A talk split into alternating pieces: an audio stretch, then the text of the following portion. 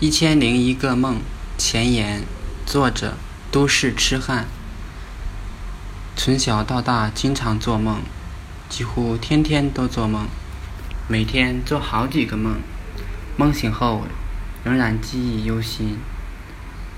但是最后发现，大多数梦，经过一段时间之后就会遗忘，就像记忆一样，如果没有重温。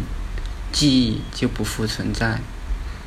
也许某一天遇到相似的情景，才发现这个梦似曾相识。这不得不说是一种遗憾。梦也是一种成长经历。梦并不是凭空出现的，也不是毫无意义的。它反映了生活中的一些事情，和当时的心态有很大的关系。有一次，我把我的梦分享给老婆，她不以为然，说我脑袋有病，经常做梦就是有病。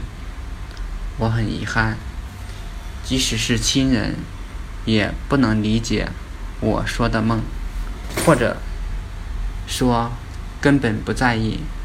我不能同意他的话，即使在社会上，梦也。被认为是荒诞不经、毫无意义的，从来没有被人重视、研究、分析。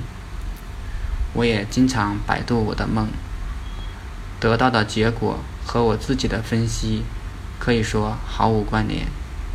从此以后，我决定不再尝试按照大多数人的方法来解梦。我觉得存在即合理。没有人专门研究梦，这是对，这是大家对梦的偏见。因此，我决心记录每天做的梦。如果有可能，我会尽量记录当时的情景和心理状态。我相信，终有一天会找到梦的意义。